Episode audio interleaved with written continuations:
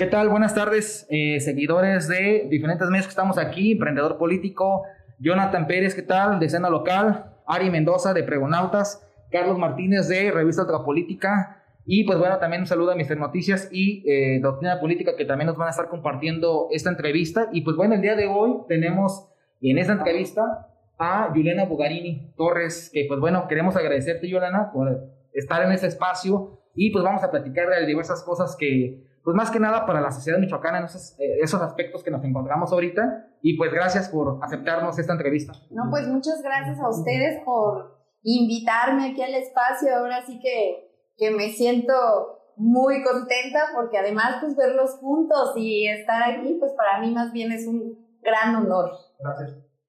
Juliana, pues eh, muchas gracias por aceptar la invitación de aquí de, de, dialogar con nosotros. Gracias también a Ricardo, a a Jonathan por eh, conformar esta alianza de medios que seguramente eh, pues dará mucho de qué hablar. Eh, Juli, pues empezando el diálogo, yo sí quisiera preguntarte un tema eh, del que tú has sido muy crítica en, los última, en las últimas semanas, y pues es el tema del gobernador Silvano Aureoles, que aunque aquí nuestros espectadores no lo crean, todavía es gobernador, sí. pero vemos que tienen un total abandono Michoacán, ¿no? Lo vemos en un tema yo no sé si de querer retrasar la entrega-recepción, si de eh, jugar el papel de opositor o de hacer el papel de víctima. ¿Tú, ¿tú cómo lo ves? ¿Hacia dónde crees que vaya la estrategia de, de nuestro aún gobernador Silvano Aureoles? El gobernador ausente. El gobernador ausente. De Michoacán. Sí, bueno, eh, primero pues una estrategia pésima, ¿no? El tema de la politiquería, del escándalo, del caos, pues no ayuda hoy a los michoacanos Incluso deberíamos estar todos haciendo un llamado a que eh, tenga, si conoce la dignidad un poquito y se retire, pues como debe de ser y en forma y, y pues mal, porque esto no ayuda a, la ciudadanía, esto no ayuda ni al tema político, incluso en su estrategia, no sé quiénes sean sus asesores o sus asesoras, pero esto no, no, ni siquiera él mismo le ayuda. Hoy yo decía, el chiste se cuenta solo y cada día hablamos pues menos de, nuestro gobernador. Lamentable y triste que, que, hoy Michoacán termine en estas condiciones, en este sexenio. Es de verdad pues de dar impotencia hoy para los ciudadanos que viven en las regiones álgidas, en donde hoy observamos el tema de, de la falta de seguridad, en donde cada día vemos más feminicidios, en donde pues cada día vemos más caos. Eh, es, totalmente eh, lamentable que vivamos en esta incertidumbre y pues bueno, ha decidido... Hay, creo que hay como otros puntos de vista, no los conozco, pero seguro los hay. Me gustaría saber tu opinión sobre una cosa muy específica. ¿Qué crees que ha hecho Silvano? ¿Cómo, ¿Por qué será recordado Silvano? ¿Cuál es su gran logro? Bueno, en las últimas semanas por el banquito verde. Este, yo creo que se ha recordado por eso. Digo, a pesar de estar ausente, de lo que nos recordará será este banquito verde y la verdad una mancha de corrupción impresionante. Hoy, hoy eh, creo que el monumento más grande y las obras más gigantescas que tuvo este gobierno, pues es un tema de corrupción porque ni siquiera están palpables y ni siquiera existen. Eh, tú vas a las regiones y lo observamos, o sea, no hay siquiera un tema simbólico de, material que exista como tal, pero sí sabemos que pues, hubo mucha corrupción, que hubo mucho desvío de recursos y que además de esto pues se quedó en deuda con todos los sectores en, Michoacán. Yo creo que eh, es triste, es triste que, que un gobierno que he recordado y en la memoria de la ciudadanía, sí, y, y otro sería, son tres, la corrupción, el banquito verde y los helicópteros. ¿Y Belinda? Ah, bueno, y Belinda. y Bel. Queremos aprovechar también para agradecer al medio de Estenógrafo Noticias con su director Cristian Ruiz, que también está, pues bueno, muy atento a esa entrevista y compartiendo todo lo que se esté diciendo aquí. También agradecerle a Mario Olvera de eh, Radio Hablemos de Tacámbaro en 102.9 FM, que pues bueno, también agradecemos que nos vaya a dar difusión en esta entrevista. Juliana, eh, el lunes pasado, bueno, la semana pasada se dio este nombramiento o se dio a conocer a la sociedad michoacana este equipo de transición, donde, pues bueno, Juliana Bugarini forma parte de este grupo de mujeres y de hombres, eh, pues ahora sí que de una forma equitativa. ¿Cuál crees tú eh, que va el avance en esta entrega-recepción? Eh, hemos visto que esta semana, Carlos, se han dado información. Por un lado, el equipo, de, el equipo por Michoacán dice, no, pues este, no dejemos que Morena engañe al pueblo michoacano, pero también hay una postura por Morena. ¿Qué nos pudieras compartir eh, cómo va este avance que pues está marcado por la ley y al parecer todavía no da inicio. Sí, hoy eh, equipo por Michoacán, como siempre, pues patadas de ahogado, eh, diciendo que no engañemos cuando los que han venido engañando desde, digo, y no de ahora, de años, son ellos. Sin embargo, bueno, es, es muy fácil entender el tema de la ley. Hoy los tribunales nos dan la razón, hoy los tribunales ratifican el triunfo, Hoy los tribunales eh, pues van eh, sacando cada impugnación que ellos estaban en su derecho de, meter, incluso lo hicieron a destiempo, ¿no? Ni siquiera cuidaron el tema de, las formas. La ley es muy clara este, y hay procesos y hay tiempos en el tema jurídico y legal. Y pues hoy también son patadas de, ahogado. Eh, dicen que luego hay estos perdedores que no saben perder, ¿no? Y me parece que ellos, pues, es la imagen que nos están dando, no saben perder y, hoy, pues, quieren justificar para seguir en el argot eh, mediático.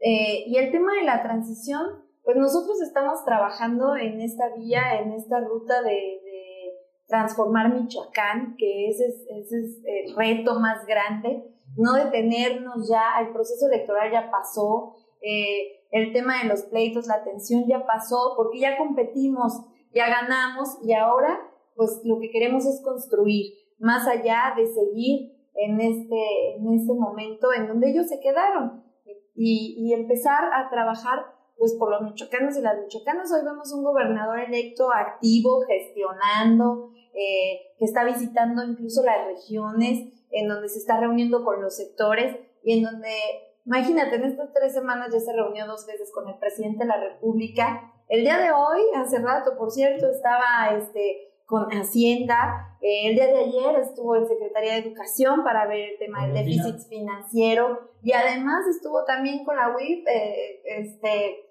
para ver el tema de pues, las investigaciones y las denuncias que hay en el tema de los recursos públicos y así cada semana lo estamos observando que está trabajando porque esa es la ruta que nosotros decidimos emprender, que Alfredo Ramírez Bedoya nos dio, una ruta muy clara, que es, pasó el proceso electoral, vamos a trabajar porque el reto es muy grande y con el equipo de transición ya también estamos trabajando en cinco ejes, que es el tema de gobernabilidad, el tema de desarrollo social, el tema de lo que es infraestructura el tema de desarrollo económico y también quienes verán todo el tema de las dependencias concentradoras, ¿no? Que son también quienes pues ejecutan y ven el tema de los recursos. Así que nosotros ya traemos otro chip, ya estamos caminando en donde tenemos que caminar porque pues hoy ya es gobernador electo, ya hoy tiene que gobernar para todos y para todas las michoacanas.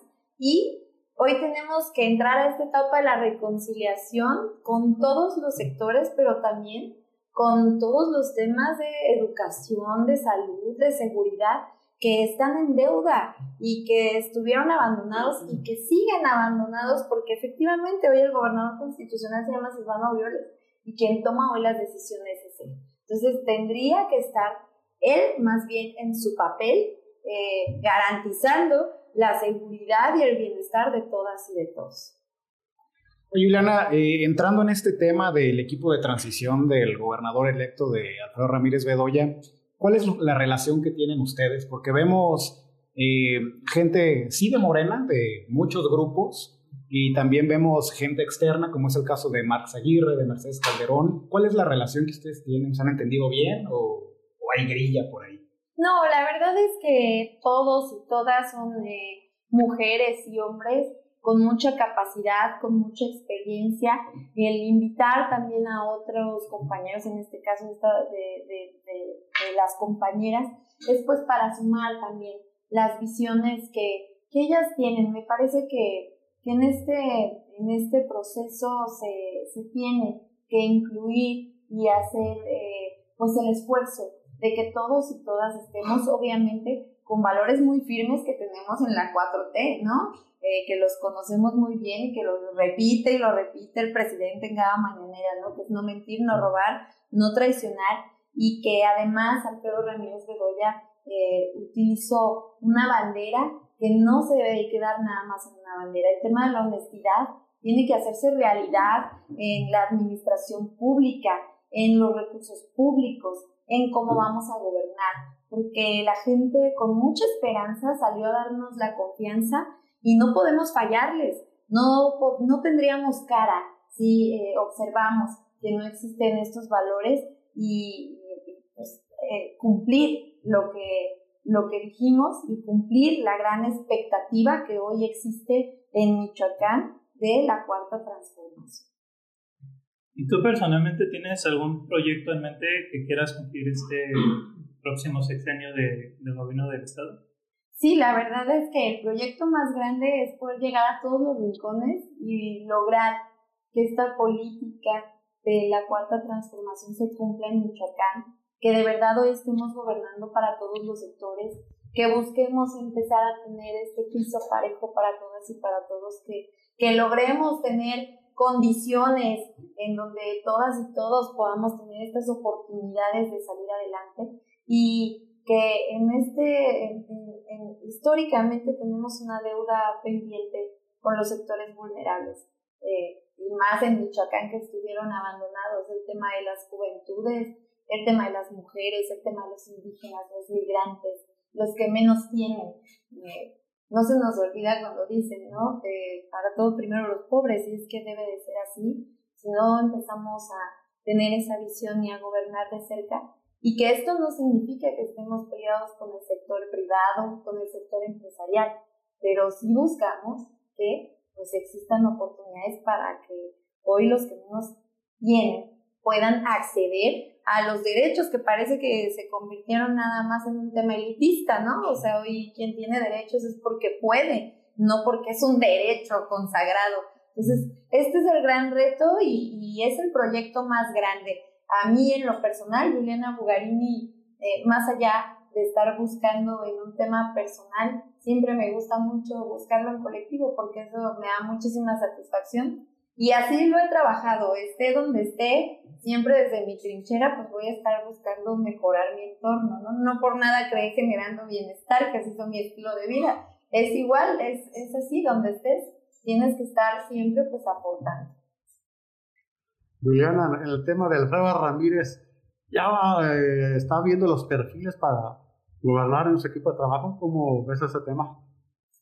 Yo considero que sí, que ya tiene, así como eligió los perfiles para el tema de la transición, seguramente hoy está analizando, revisando estos grandes perfiles que, que puedan estar a la altura de dirigir cada área, que todas son muy importantes en Michoacán y que seguramente eh, acompañarán a este gran esfuerzo en donde queremos alinear toda la coordinación con el presidente de la República y con esa visión, así, incluso con esa visión que hizo con aquella famosa cartilla moral que algunos criticaron muchísimo y que a mí me parece un documento magnífico porque pues te regresa a ver los principios que debes de tener en el servicio público eh, que incluso no nada más deberíamos de tener esos principios en el servicio público, sino como sociedad en general deberíamos o debemos de así hacerle frente a este gobierno que hoy encabeza Alfredo Ramírez Bedoya.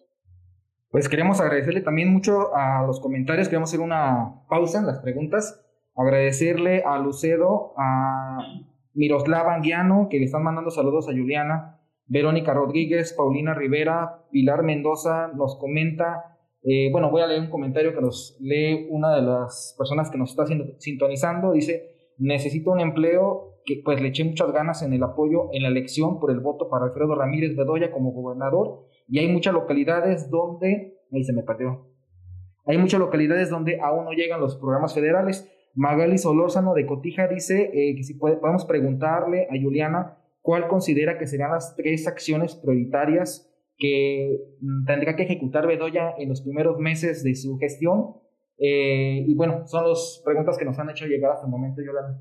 Ok. Sí. ¿Contesto? Sí, bueno, las tres acciones creo que sería interesante. Sí.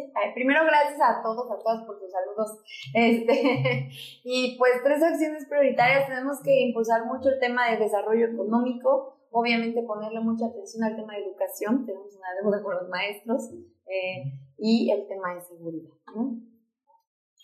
Juliana, a ver, ya que aquí platicábamos acerca de las secretarías y de cómo se va a conformar eh, la administración de, pues, del gobernador electo de Alfredo Ramírez Bedoya, pues ya dinos en dónde, en dónde te gustaría por ahí participar, en qué organismo, en qué secretaría. Acá en confianza, ¿verdad? Entre puros cuates. Acá en confianza. A ver, que nos digan dónde nos ven, ¿no? Este. Sí, digo, ya en la administración de Silvano precisamente trabajaste ahí este, el tema de los jóvenes eh, de muy buena manera, eh, pero pues... Aquí en confianza, ¿verdad? Créanme, jóvenes ya no, ya no soy joven, este... ¿Cómo no? Vamos descartando. no, mira, te, te, voy a ser muy sincera, eh, no estoy como tal esperando que me nombren en algún cargo, creo que donde esté voy a poder aportar mucho y ayudar mucho a nuestro gobernador electo, que además tiene toda mi confianza, tiene todo el respaldo y que creo en él 100% eh, y con mucha esperanza, de verdad lo digo. Eh, no estoy esperando estar en alguna posición de gobierno, sin embargo sí estoy esperando ser parte de poder transformar Michoacán. Y yo creo que aquí todos y todas podemos ser parte de esta transformación y empezar a trabajar en, en, conjunto, en colectivo, tener un gobierno distinto, una visión distinta de las cosas. Eh, un ejemplo, Alfredo siempre le ha gustado mucho el tema de las consultas, de la participación ciudadana. Cuando fue diputado implementó, impulsó la ley para el presupuesto participativo en las tenencias con los ayuntamientos. Y yo creo que esto es lo que nos va a hacer que podamos ser un gobierno diferente, que todas y todos estemos, este, pues es esta trinchera, ¿no? Esa es la visión eh, que tengo y obviamente seguir construyendo para, para lo que se viene, ¿no? Eh, apenas pasamos este proceso electoral, pero recordemos de lo que sigue y, vamos a estar eh, permanentemente pues trabajando porque quienes nos dedicamos ya al tema público, a la vida pública y que nos gusta eh, hacer política, pues vamos a seguir eh, eh, trabajando y de manera permanente, pues alzando la mano cuando se tenga que, levantar, ¿no? Y hablando de la participación pública, hay una consulta que está a punto de realizarse. yo tengo la, la, la duda. ¿Crees que se vote lo suficiente? ¿Crees que haya suficiente participación? Ojalá que se cumpla la participación y que salga la gente a, a, a, pues, a decidir, lo que ha sido muy polémica y criticada, porque dicen, bueno, eh, el tema de, de ley. Sí, pero hemos pedido tantos años que se nos tome en cuenta, que podamos participar, y me parece que además es un principio importante, es un momento importante para de aquí eh, poder empezar a generar otros temas Luego estamos en casa y, decimos, es que a mí no me preguntaron, a mí no me tomaron en cuenta. Pues hoy es el momento de que podamos salir a participar, independientemente de que la pusieron este, en temas después de las elecciones, ¿no? Eh, eh, hoy que tenemos el tema de la pandemia y que ahorita pues otra vez empezamos a que nos tenemos que cuidar más otra vez y pues con siempre con toda esta adversidad pareciera que a la izquierda y cuando se habla del tema de empoderar a los ciudadanos y a las ciudadanas siempre siguen existiendo pues limitantes, ¿no? Y, y parece contextos adversos. Pero pues hoy hay que hacer el máximo esfuerzo, difundirlo e invitar a la ciudadanía que participe. Y si no, pues entonces no quejarnos de que no nos preguntan, de que no nos tomen en cuenta y, ya, quedarnos así, ¿no? Eh, yo creo que, y espero que se cumpla la meta y que todas y todos seamos conscientes, así estén de acuerdo o no estén de acuerdo, pero que salgan a decir lo que piensan. Juliana, eh, preguntarte un, un, tema que es un poquito complejo, que ha venido siendo complejo desde hace ya eh, algún tiempo, que es el tema de la renovación de la dirigencia de Morena. Vemos que, que, digo, en los estatutos se prohíbe tener eh, grupos o pequeñas tribus Pero si bien ya vemos eh, varios grupos, los Morenos de Corazón, vemos al grupo de Torres Piña, al grupo de Juan Pérez, al grupo de Proyecto M de Osvaldo Ruiz, eh, ¿no crees que esto pudiera llegar a fracturar más de lo que ya está eh, internamente el partido desde tu, desde tu punto de vista? Yo creo que a Morena debemos de cuidar mucho que siga siendo un movimiento, que siga siendo este movimiento distinto que si bien se institucionalizó para hacer la vía, para poder eh, llegar al poder con otra visión, tenemos que, generar ya condiciones en donde no observemos a, grupos tomando decisiones y acuerdos para populares, ¿no? Para pues convertir cuotas eh, en repartición. Eh, creo que eso es lo que, lo que sí le haría mucho daño a Moreno es muy sano que, claro, que, cada quien se identifique y que se reúna y que puedan hacer equipos, pero pues aquí sí tendríamos como que ser eh, muy respetuosos y claros, que creemos en esta visión morena de no repartir, ¿no? Que esto es lo que hacen las tribus o lo que hacían las tribus en, en, otros, en otros lugares. Y en esta renovación de Morena me parece que no hay como apegarnos a los estatutos, a que empecemos entonces a partir desde los estatutos. Y si nos piden que los afiliados, los que estamos militantes, vayamos a las asambleas, hacerlas de, manera como, como se indica ahí en los estatutos, mientras no renovemos los estatutos que son nuestros documentos básicos, que es nuestra génesis, que es de donde nacimos, pues creo que más bien hay que aplicarlos y empezar entonces a partir de ahí. Claro que hace falta eh, realizar una renovación real del partido, en donde la militancia sea tomada en cuenta, en donde empecemos a darle vida orgánica al partido, en donde empecemos a hacer esta organización, porque ya llevamos muchos años, y lo digo eh, con una crítica constructiva, en donde pues observamos que, que sí nos hace falta el tema de la organización. No de la estructura, la estructura existe porque pues hay un pueblo impresionante que respalda a Morena, incluso que muchos que ni siquiera están afiliados y que no son militantes formales, pero respaldan el proyecto de Morena. Entonces, tenemos hoy que ser muy responsables con el tema del partido y buscar organizar al partido y no quedarle mal a la gente y no perder esta esencia de, de movimiento que es pues lo que nos creó, ¿no?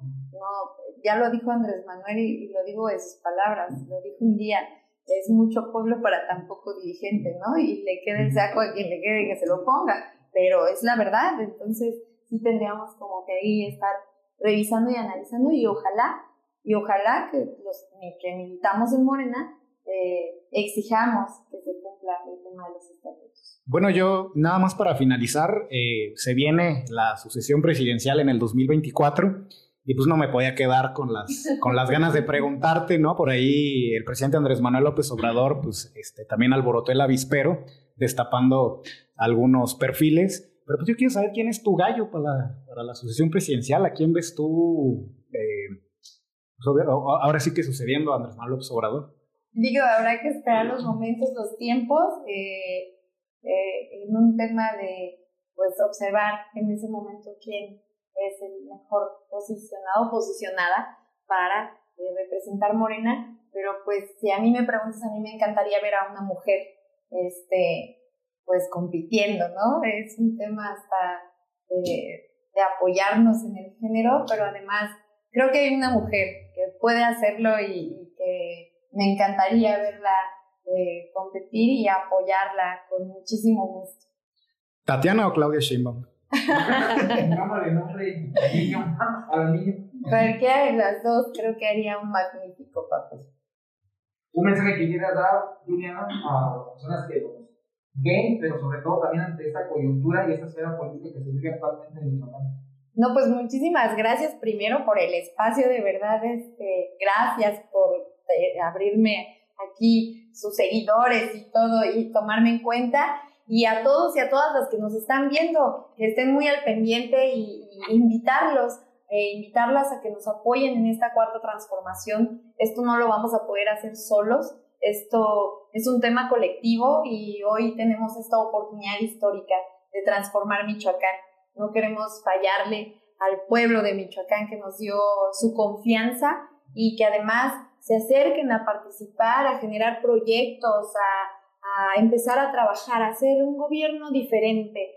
Andrés Manuel tiene eh, las suelas siempre bien gastadas porque camina en tierra y creo que esto es lo que nos tocará hacer también a nosotros, tener esta cercanía, no dejar en abandono y no convertirnos en burócratas de escritorio, sino salir a ver la realidad y empezar a trabajar con la gente, que eso es lo más importante y eso es lo que pues debemos de hacer en este, en este momento de buscar transformar Michoacán. No me da más agradecerles y pues bueno, también hacer la invitación esta y otras más entrevistas a través por Jonathan Pérez de este, escena local, Ali Mendoza, Pregonautas, Carlos Martínez de Revista Política, saludos a Cristian Ruiz para el Nuevo con Noticias y los demás medios que nos están apoyando. No queda más que agradecerles y pues bueno, hasta pronto en un capítulo más de este tipo de entrevistas. Y síganlos, que son bien talentosos, ¿eh?